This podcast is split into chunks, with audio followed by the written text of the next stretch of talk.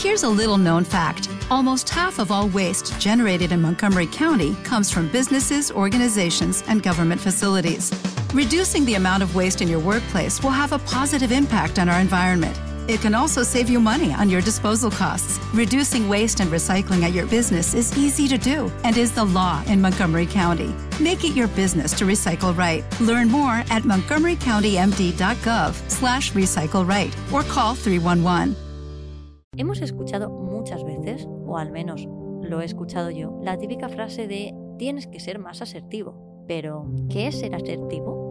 ¿Y por qué puede ser que cuando me dicen esto no tengan tanta razón como pensamos que tienen?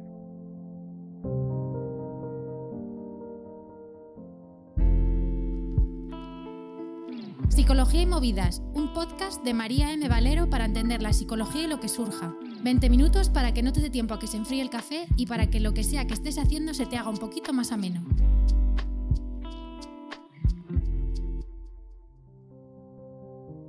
La asertividad es un estilo comunicativo que se caracteriza, entendiendo como asertividad tan solo lo comunicativo, por la capacidad para decir que no, también llamada establecer límites sobre lo que quieres o no quieres hacer, la capacidad de pedir favores, la capacidad de expresar lo que nos gusta y lo que no nos gusta, la capacidad de empezar, continuar y terminar conversaciones y un largo etcétera.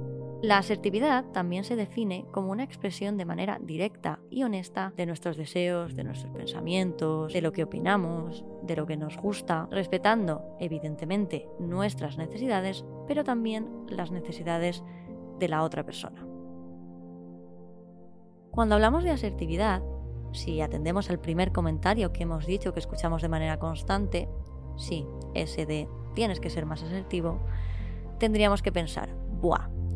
Entonces, si me comunico de manera asertiva, todo va a ir bien. El resultado va a ser estupendo. Pero no, porque comunicarse, en primer lugar, no tiene que ser para obtener ningún resultado por parte de la otra persona con la que nos comunicamos. Y, en segundo lugar, por muy bien que te comuniques, teniendo en cuenta que bien sería de manera asertiva, no vas a conseguir un resultado en particular, sino que quizá vas a tener más probabilidades de obtener este resultado que cuando te comunicas de manera más borde, por decirlo de alguna forma. Y como hablamos de estilos comunicativos, vamos a tener que entender que la asertividad tan solo es uno de estos estilos comunicativos. Y entre los estilos comunicativos más típicos o conocidos se encuentran también el estilo comunicativo agresivo y el estilo comunicativo pasivo o evitativo. El primero, el agresivo, es cuando te expresas de tal manera que quieres conseguir un objetivo por encima del objetivo del otro de manera directa o indirecta. Y el segundo, el pasivo o evitativo, es cuando comunicas lo que quieres comunicar con disculpas, pidiendo perdón casi por existir o directamente cuando no lo comunicas. Ninguno de los tres estilos comunicativos es el óptimo, porque como siempre digo, los contextos son fundamentales. Y es por ello que dependerá del contexto que te comuniques de una manera o te comuniques de otra. Y sobre todo, dependerá de cómo en ese momento te apetezca comunicarte si has aprendido a comunicarte de las tres maneras, que no tiene por qué. Pero algo que también me resulta importante mencionar es que asertividad no es solo comunicación, porque por mucho que hayas aprendido a comunicarte de manera asertiva, según lo que dice la teoría o según lo que indica un libro, es necesario que esa teoría también se ponga en práctica. Por ejemplo, si te comunicas de manera asertiva, según todos y cada uno de los pasos indicados en ese libro que te leíste, pero tus actos indican lo contrario, va a dar igual cómo te comuniques. También si no tienes en cuenta el momento en el que se da la conversación y que quizá la otra persona no esté en el momento de comunicarse de manera pausada y asertiva, quizá no estás siendo tan asertivo, por muy asertivamente que te comuniques. Eh, igualmente, la comunicación asertiva no es la panacea, ni a lo que hay que aspirar siempre que te comunicas con alguien. Como he dicho, puedes comunicarte de otra manera si es lo que a ti te apetece hacer en ese momento en particular dejemos de criminalizar todo lo contrario a lo asertivo, porque además, como hemos dicho antes, también va a depender mucho de los contextos. Por ejemplo, tu jefe te habla de manera asertiva y te pide que te comuniques tú también con él de manera asertiva. Te dice, tienes que ser más asertivo. Pero cuando te comunicas de esa manera con él, te dice, oye, mm, deberías no ser tan directo, ¿no? Entonces con esto esta persona lo que me está diciendo es que no me quiere asertiva, no quiere asertividad, porque eso no es asertividad. La asertividad necesita de ser directo. Si lo que una persona te quiere decir cuando te dice que seas asertivo es que seas más correcto y digas lo justo para que no se sienta atacado, entonces no quiere que te comuniques de manera asertiva. Quiere que te calles determinadas opiniones si es posible. Y no, no quiere que pongas límites. Pero la asertividad también es poner límites, como hemos dicho antes.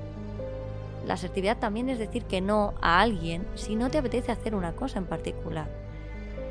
Asertividad también es dejar de hacer algo que antes hacía porque nunca te gustó hacerlo y porque no es tu trabajo ni tu responsabilidad. Asertividad también es decir que no vas a aguantar más un comentario despectivo hacia tu físico por muy borde que le pueda sonar a la persona que lo está escuchando. Ser asertivo no puede ser solo cuando no incomode a la otra persona. además existen una serie de derechos asertivos que, oye, estaría bien tener en cuenta y que quiero mencionaros. El derecho a considerar mis propias necesidades, el derecho a cambiar de opinión.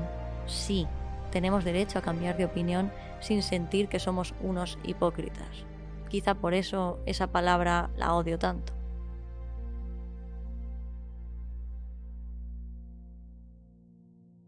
Tenemos derecho a expresar nuestras ideas, nuestros sentimientos, nuestras preferencias. Tenemos derecho, como antes hemos hablado de los límites, a decir que no ante algo sin sentirme culpable o más bien a pesar de sentirme culpable, porque tampoco podemos estar controlando 100% nuestras emociones, pero incluso aunque me sienta culpable, tengo derecho a decir que no.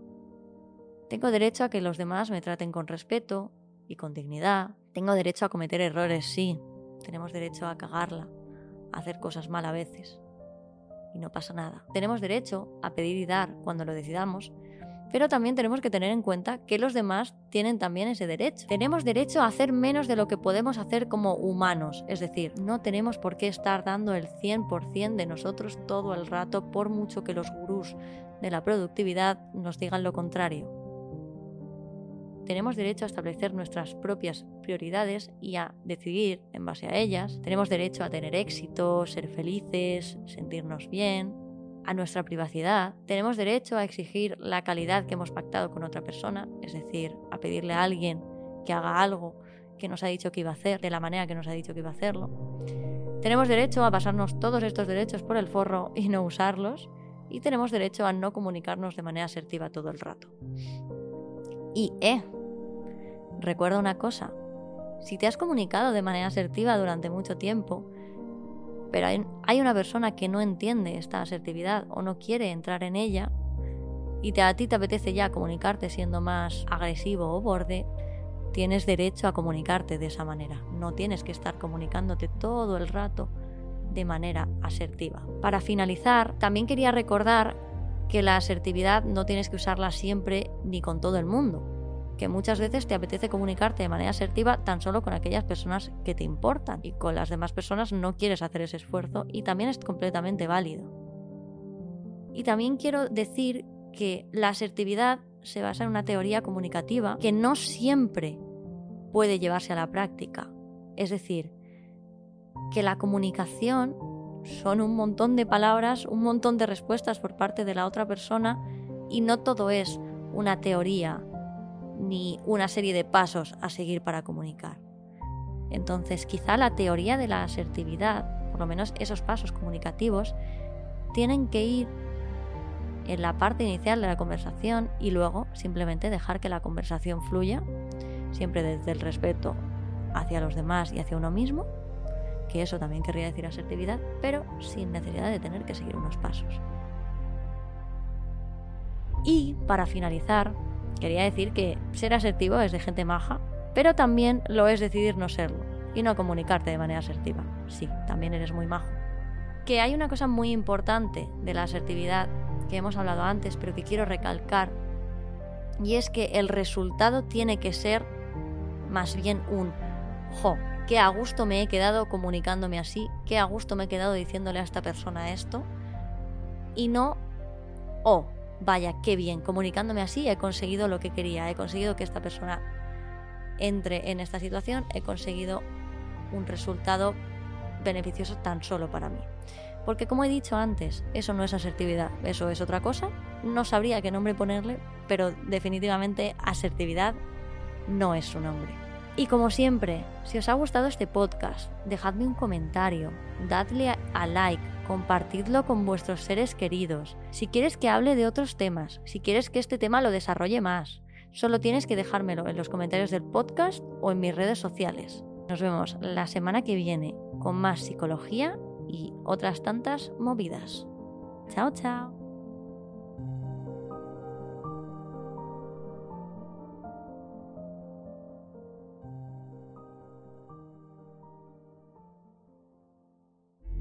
Si te ha gustado el podcast, compártelo en tus redes sociales o deja un comentario. Nos vemos la próxima semana con un poquito más de psicología y otro poco más de movidas.